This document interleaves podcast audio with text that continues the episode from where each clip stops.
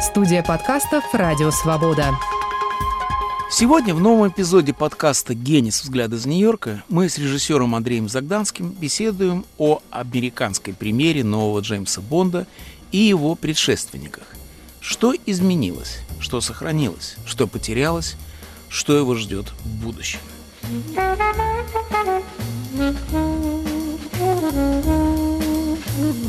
Нас легко найти в эфире и на сайте Радио Свобода. Подписывайтесь на мой подкаст на Spotify, iTunes, Google Podcast, Яндекс.Music. Включайтесь в беседу, пишите мне в социальных сетях и в аккаунтах Свободы, а также на всех подкаст-платформах.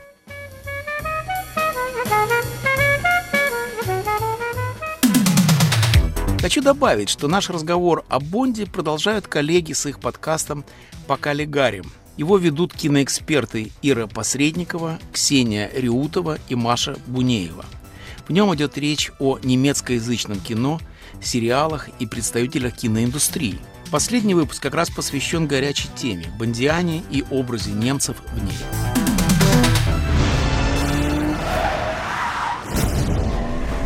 Самое интересное в приключениях Джеймса Бонда то, что они продолжают появляться на экране. Новый фильм – 25-я картина за карьеру великого кинематографического шпиона. Самой первой рецензией на фильм «Не время умирать» критик «Нью-Йорк Таймс» Скотт назвал картину «щедрым и долгим прощанием». О первом говорит длина фильма – 163 минуты, о втором – меланхолическая нота, которая сопровождает картину, где 53-летний Дэниел Крэг прощается с ролью. Как именно он это делает, я не скажу, потому что не хочу выдавать сюжетные ходы. Замечу только, что образ Бонда никуда не исчезнет. Об этом ясно говорят авторы. Последняя строчка в титрах обнадеживает. Джеймс Бонд вернется. И понятно почему. Он слишком давно вошел в мифологию маскульта. Почти 60 лет. Это беспрецедентный рекорд в быстротечном мире массовой культуры. Такого никакому фантомасу не снилось. Сам факт феноменального долгожительства заслуживает того, чтобы мы внимательно вгляделись в неуязвимого, особенно если учесть все те опасности, которым подвергался, агента 007. Джеймс Бонд родился как Афина Паллада, взрослым и хорошо вооруженным. В первой книге Яна Флеминга «Казино Рояль» Бонду 36 лет. Возраст делает его ровесником Октябрьской революции, но сохранился он лучше. Даже холодную войну Бонд пережил без особого ущерба для своей популярности, чего не скажешь о других ее героях. Заглянем в досье Джеймса Бонда. Оно по праву открывается описью имущества. Если короля играет свита, то Бонда — антураж. Прежде всего автомобили. Вот и в новом фильме «Машины» самые удачные, на мой взгляд, персонажи. Впрочем, не важно, куда они везут Бонда, важно, что быстро, но не настолько, чтобы зритель не заметил марку машины. Для нее это лучшая реклама, которая стоит миллионы долларов. В 1967 году Бонда использовала для своей рекламы японская Toyota. Фильм «Живешь только дважды». Тогда японские автомобили были еще мало известны за пределами Японии. Именно Бонд помог им начать мировую экспансию. В числе транспортных средств был и танк Т-80, на котором агент 007 разъезжал по Санкт-Петербургу в фильме «Золотой глаз». Стоимость машин Бонда в розничной продаже, как правило, превышает 200 тысяч долларов. Впрочем, коллекцию на более популярных автомобилей Бонда можно купить примерно за 25 долларов, естественно, игрушечных. Правда, в фильме «Умри, но не сегодня» у Бонда появился автомобиль, который трудно рекламировать, просто потому что он невидим. Должен признаться, что эта машина мне понравилась больше других, глаза не мозолят. Любой к быстрой езде не мешает, хотя и должна бы другому увлечению Бонда – выпивки. Чаще всего он пил шампанское, шотландское виски, джин, чистую водку он пил редко, а японское саке только однажды. Как знают бармены всего земного шара, любимый коктейль Бонда – мартини. Помимо роскошных машин, вкусной выпивки и, конечно, женщин, Бонд любит зарабатывать, хотя не для себя, деньги. Причем так, как ни один герой в истории мирового кинематографа. Ну и, конечно, соблазн Бондианы, центральный образ и окружающий его пейзаж. Фильмы о Бонде всегда были бедекером для завистников. Обладая прекрасным вкусом, он находил себе дело в самых живописных уголках планеты. Следуя за ним, мы наслаждались той же панорамой, что открывается богатым и знаменитым, когда у них есть время оглядеться. Бонд привык убивать врагов там, где его более миролюбивые зрители мечтали бы провести отпуск. Ну а теперь припомню Бонду то, за что ему завидуют. Мы с Андреем Загданским по горячим следам, только что вышли из кинотеатра, обсудим американскую премьеру новых приключений агента 007. Андрей, нынешний Бонд уже успел получить номинацию на необычную премию. Самый долгожданный фильм 2021 года. Почему мы его ждем? Это совершенно очевидно. На протяжении полутора лет мы не ходили в кино, в том числе и я. И Джеймс Бонд – это то самое долгожданное развлечение, которое должно устраивать всех. В нем есть немножко автомобилей, немножко стрельбы, немножко красавиц, немножко иронии, немножко красивых стран. И все это в целом есть то самое долгожданное киноразвлечение, которого так не хватало все это время. Мне кажется, что именно после ковида, именно после карантина Джеймс Бонд особенно хорош тем, что он восстанавливает чувство нормальности. Мы ведь живем с Джеймсом Бондом так долго, что каждый второй год положено смотреть Джеймса Бонда. Это ритуал. И даже я, который хожу в кинотеатр гораздо реже, чем вы, я ни разу не пропускал именно в кино посмотреть Джеймса Бонда, потому что это шумное зрелище, и его надо смотреть именно как аттракцион. Именно таким оно и было, когда мы пришли с вами в кинотеатр, и я уже забыл это ощущение грохота, ощущение огромного экрана и ощущение праздника, который так или иначе Джеймс Бонд дарит всем своим зрителям. Именно об этом я хотел бы с вами поговорить. Чем Джеймс Бонд отличается от других боевиков. Уж чего-чего, а этого добра хватает в Голливуде. Но у Джеймса Бонда своя специфика. Там тоже все на свете, все, что есть в боевиках, плюс нечто такое, что делает Бонда исключением. Как говорят в таких случаях, storied history, да, большая история. Это 25-й Джеймс Бонд большая часть нашей жизни протекает от, параллельно с Джеймс Бондом. Он персонаж нашего фольклора, он нарицательное имя. Помните, вы недавно спросили меня, каким качеством должен обладать герой, чтобы превратиться в архетип? Я вам сказал, что для этого у него должен быть узнаваемый силуэт. Если можно нарисовать киногероя силуэтом, он будет узнаваем, а это в первую очередь Джеймс Бонд со, со своим пистолетом, то это есть архетипический персонаж нашего современного мира, нашей массовой культуры. Джеймс Бонд такой. Во-вторых, он приносит удовольствие во всех абсолютно областях. Он охватывает нас целиком. В нем есть автомобили, гонки, стрельба, женщины, тайна, криминальные люди, страшные злодеи. И все это, надо заметить, в новом последнем Джеймс Бонде сделано с добавлением, сделано с экстра, да, как бы с новым дополнительным качеством. В нем играют замечательные актеры, все звезды, в нем супер автомобили, в нем супер стрельба.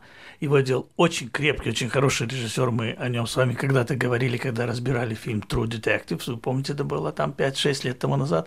Он мастер, который сделал ту, ту картину. И все в целом получается то, что мы видим на экране. При всем том, конечно, Джеймс Бонд разный, но в нем есть матрица, которая, когда я приехал в Америку, молодым еще совсем недавно учился на филологическом факультете и наконец его видал Джеймса Бонда. Это было для меня откровение. Я каждую неделю ходил в кино, чтобы посмотреть все, чего меня лишали. Филини, Антониони и Джеймса Бонда. И когда я видал первый раз Джеймса Бонда, я понял, что это же наш проб, морфология волшебной сказки. Это то, чему я учился в университете. Потому что там есть звери-помощники, там есть волшебная сказка, там есть все архетипические ситуации, которые есть фольклорные, как совершенно правильно сказали, это есть фольклор нашего времени. Но при этом я бы сказал, что самое любопытное это сама фигура Джеймса Бонда. Он трикстер. Он не просто герой.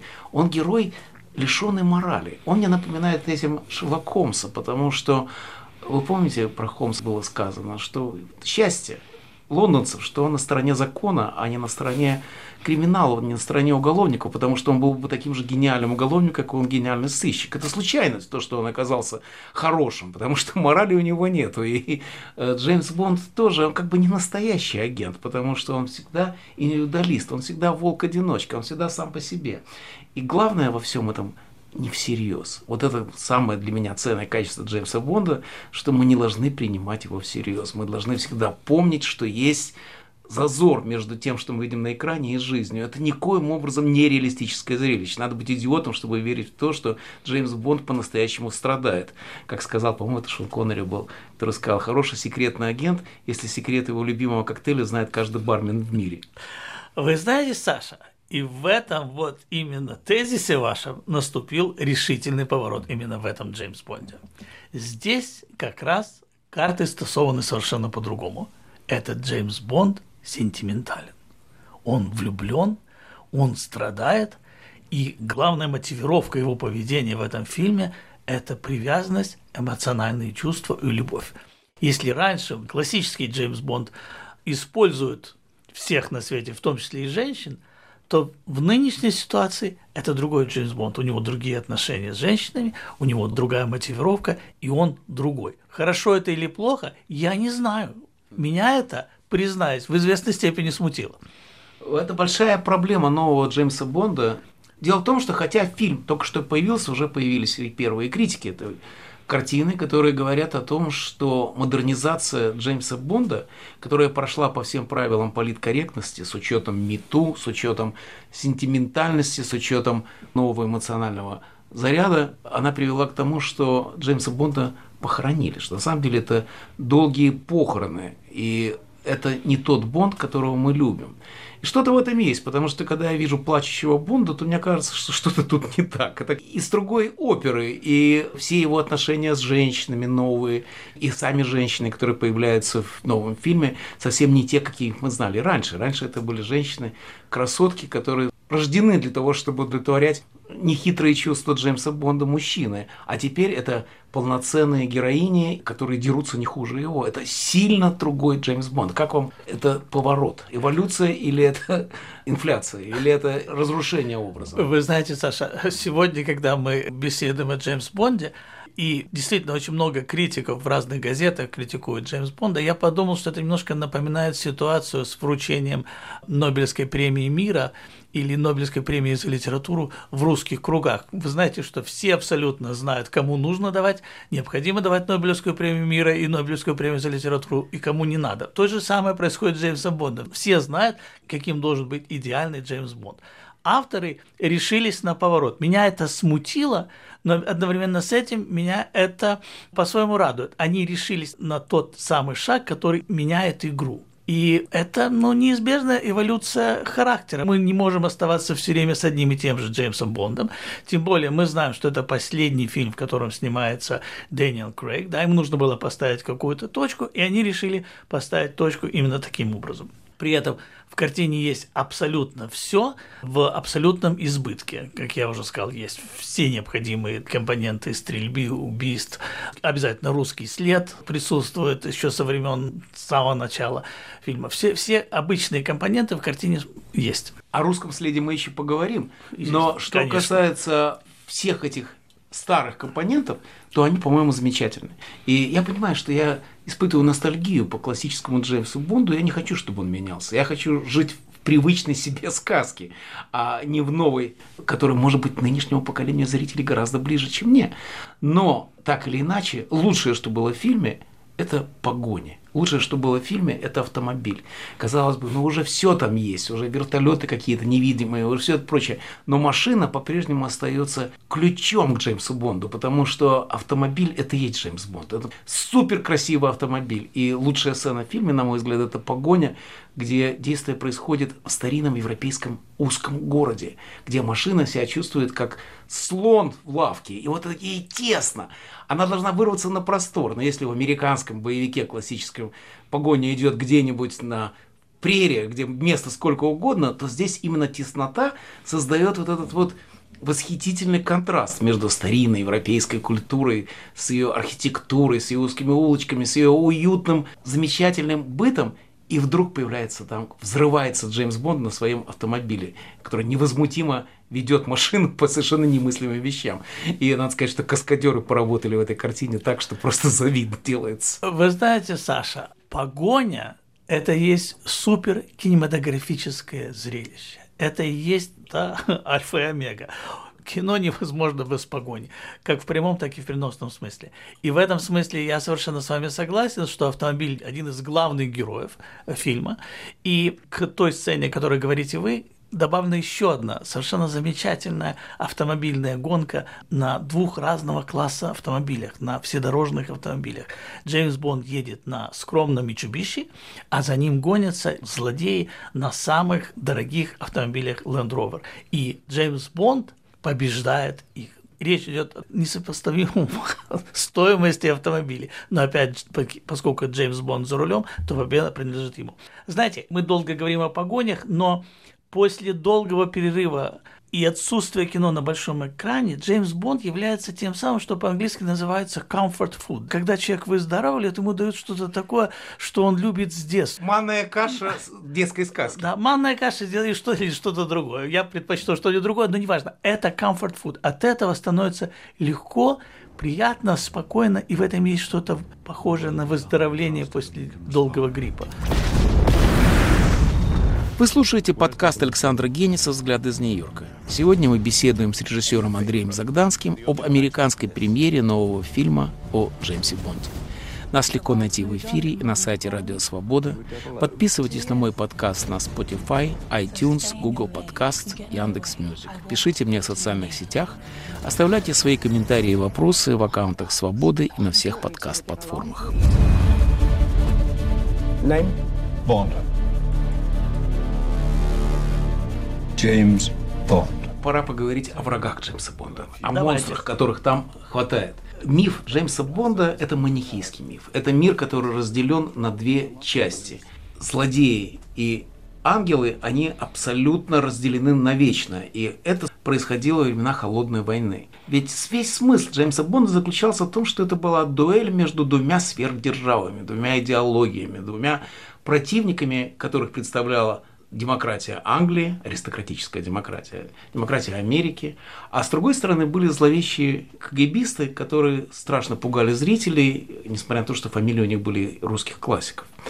И вот кончилась холодная война. В всяком случае, для Джеймса Бонда она прекратилась. И в новом фильме мы видим русских, мы видим русский след, но он очень невнятный русский след. На меня, например, произвело странное впечатление огромная сцена, кульминация фильма, которая происходит на базе для подлодок на каком-то острове, видимо, это Курильские острова, имеется в виду, что это спорная территория между Россией и Японией.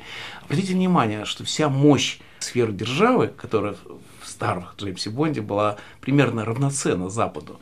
Здесь это какая-то старая, ржавая мощь, это база 50-х годов. И уже там нету технических чудес, а вместо этого зараза, вместо этого вирус, вместо этого биологическое оружие, которое Очень живо, точно попадает в которое наше время. живо напоминает нам нынешнее время. Я даже боюсь, что этот фильм упрочит идиотов, которые верят в QAnon, о том, что это чипирует население при помощи вакцины. Не без что того. Типа Билла Гейтса. Идиоты который всему будут рады. Совершенно верно. И этот фильм, он работает на эти мифологические структуры. Как вам русский след в этом фильме? Нормальный русский след, нечто ожидаемое. Русский ученый, конечно, ярко выраженный, отвратительный идиот. А русский остров, или во всяком случае русская база подводных лодок, действительно производит впечатление, не производит, а является чем-то абсолютно заброшенным, но приспособленным заново для нового зла. Тут есть поворот. Было зло старое, вот оно как выглядит, вот какие рычаги, вот какие бункеры, вот какой бетон, и новое зло. Это- Холодная война номер два. да, это хорошо. Это симпатично. Мне показался самым ярким, самым смешным, точным эпизодом эпизод, снятый на Кубе. Якобы. Хотя, по всей видимости, действительно снимали на Кубе. Он очень точно и очень жанрово сделан. Очаровательная кубинская актриса Анна Дель Армас, она играет героиню, которую зовут Палома, она идеально в жанре. Она и смешная, она творит невероятные чудеса в стрельбе, в драках, в, в прыжках, в вождении автомобиля. И одновременно с этим она супер женщина Джеймс Бонд. Она в невероятно декольтированном платье, которое распахивается и открывает ее очаровательные красивые ноги. Сидит она в, в- на Кубе в баре, который вообще больше похож на какой-то... Притон. Да, притон, да, правильное слово, похож на притон. И все в целом создает абсолютно игровое именно игровое от слова игры впечатление. Помните, он, когда она так замечательно стреляет и дерется, он говорит, ты проходила тренировку? Она говорит, да, у меня было три недели тренировки. И он говорит, не похоже на три недели. Это, вы знаете, лучшая сцена в фильме не только по вашему мнению, но и критики все отметили удачу этой сцены. В всяком случае, в первой рецензии на фильм было сказано, что вот эта кубинская сцена, это похоже на настоящего Бонда. И правильно похоже, потому что это драка, где все умирают, где всех убивают, но при этом это смешно. Это смешная драка. Вы помните, в детстве мы все смотрели фильм «Три мушкетера». Драки в «Трех мушкетерах» были примерно такие же, как в классическом Джеймсе Бонде. Мы знаем, что никто не умирает всерьез, никто не плачет, никому не больно. Это все куклы. И эти куклы замечательно играет. Когда мы говорим о классическом Джеймсе Бонде, то мы неизбежно должны вспомнить один важный элемент Бондианы. Это техника, технология. В каждом фильме она своя. И если раньше, в старом, старинном Джеймсе Бонде, технология была шпионская, это были какие-то мелкие атрибуты шпионского дела – то постепенно технология все усложнялась, все усложнялась, уже какие-то чуть ли не атомные бомбы появлялись в Джеймсе Бонде. Сейчас мы дошли до какого-то определенного предела. Что эта технология означает? Это друг или враг для человека? Хм. Вы знаете, я сначала скажу несколько слов о технологии кино, потому что кинематографические трюки и кинематографическая изощренность Джеймс Бонда очень выросла за это время. Если вы помните, в начале корабль, у которого клюв открывается, космический корабль захватывает американский корабль. Очень все смешное, такое все, все очень похоже на Мильеса «Полет на Луну». Первый фильм, который первый, да, снят да, вообще. Да, да, да. Первый фильм, когда первые кинотрюки. То теперь технология стала невероятно изощренной. И изобретательность в этой области стала точнее, интереснее, достовернее. Опять же таки возвращаемся к природе зла в фильме. Ситуация узнаваемая. Пусть не ДНК, пусть не прицельное оружие, но все же то, что мы переживаем сейчас в, в эту ковидную эпоху, очень похоже на то, что является предметом зла и оружия в последнем Джеймс Бонде. Тут явно шаг вперед. Второй момент – это чисто технологическая достоверность того, что мы видим на экране. Драки стали и фантастичнее, и достовернее. Прыжки и фантастичнее, и достовернее. Стрельба достовернее. Я открыл IMDb и посмотрел список людей в титрах, которые работали на трюках и работали на специальных эффектах. Это сотни людей. Это огромный бюджет, который, я надеюсь, или уверен, они вернут в прокате, но это огромное количество высоко компетентных, квалифицированных людей, которые создают графику, создают визуальные эффекты и работают в этой области. Джеймс Бонд вырос как enterprise, в целом как зрелище. Он стал гораздо достовернее. И здесь технология, конечно, сделала чудеса. При этом технологии мы теперь скорее боимся, чем ей восхищаемся, потому что технология – наше время прогресс вызывает опасения. Утопия из прогресса не получается. При этом я не очень понял мотивы злодеев. Раньше было все просто. Когда была холодная война, было понятно, кто враги и чего они хотят. Они хотят завоевать мир. Есть коммунисты, которые хотят завоевать мир и отобрать у людей свободу. Что тут не понять? А чего хотят злодеи нынешние, я не понимаю. И это, надо сказать, большая проблема для Джеймса Бонда. Но лучшие злодеи у него были те, которые были амбивалентные, которые выглядели не такими уже злодеями. Вспомните Брандмауэра, который да. играл в одном из Джеймса Бонде. Или в этом фильме Кристофер Уоллс, который играет злодея, и который, конечно, восхитительно играет кого угодно, но лучше всего все таки злодей. Мы его знаем по Тарантино. Вы знаете, Саша, тут я с вами не соглашусь. Дело вот в чем.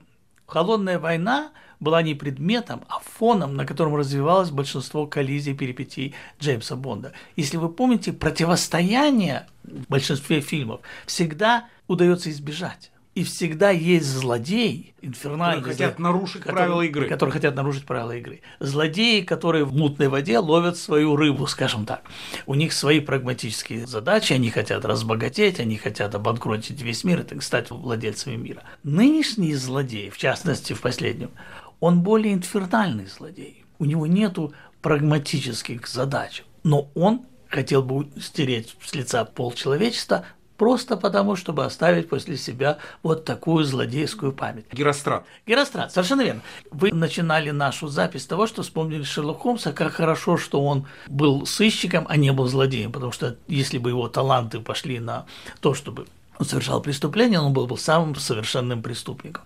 В самом конце фильма, в предфинальной сцене, происходит вербальное объяснение между двумя антагонистами. И наш злодей говорит Джеймс Бонду, что мы с тобой одинаковы. Это то, с чего мы начинали сегодняшнюю запись, что это на самом деле один и тот же человек. Вечный мотив кинематографа, вечный мотив сыщиков и преступников. Двойников. Да, в этой картине он артикулирован, как на мой вкус, чересчур артикулирован, я бы вполне обошелся без этого нарицательного текста.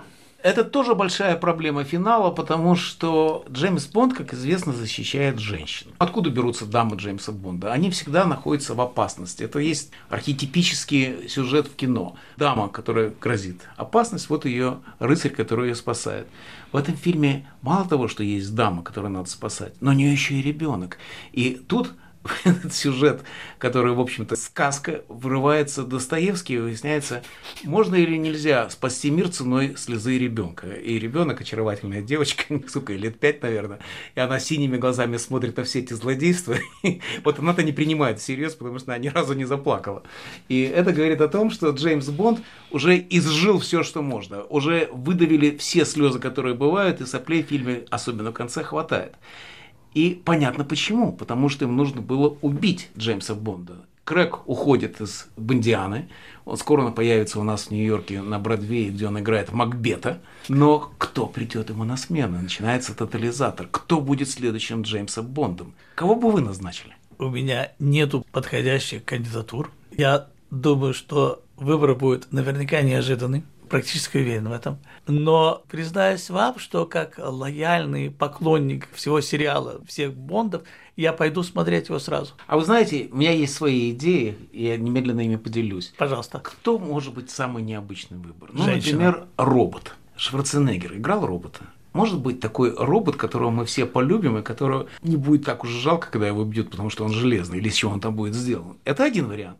Второй вариант. Мы все знаем, что сейчас возвращаются виртуальные актеры. Представим себе О, сделать, нет. сделать Шона Я понял. Коннери, О, нет. виртуального Шона Коннери вернуть на экран. Нет, нет. Я понимаю, о чем вы говорите очень хорошо. Более того, технологически это уже возможно или почти возможно, но это макабрическое развитие. Я не хочу смотреть фильм, где воссоздан искусственный Шон Коннери на экране. Нет, не хочу. Я думаю, женщина, и я думаю, что это будет тот самый поворот, который будет отвечать духу нашего времени. Сегодня в новом эпизоде подкаста «Генис. Взгляд из Нью-Йорка» мы беседовали с режиссером Андреем Загданским о новом Джеймсе Бонде и его предшественниках. Нас легко найти в эфире и на сайте Радио Свобода. Подписывайтесь на мой подкаст на iTunes, Spotify, Google Podcast, Яндекс.Music. Включайтесь в беседу, пишите мне в социальных сетях и в аккаунтах Свободы, а также на всех подкаст-платформах.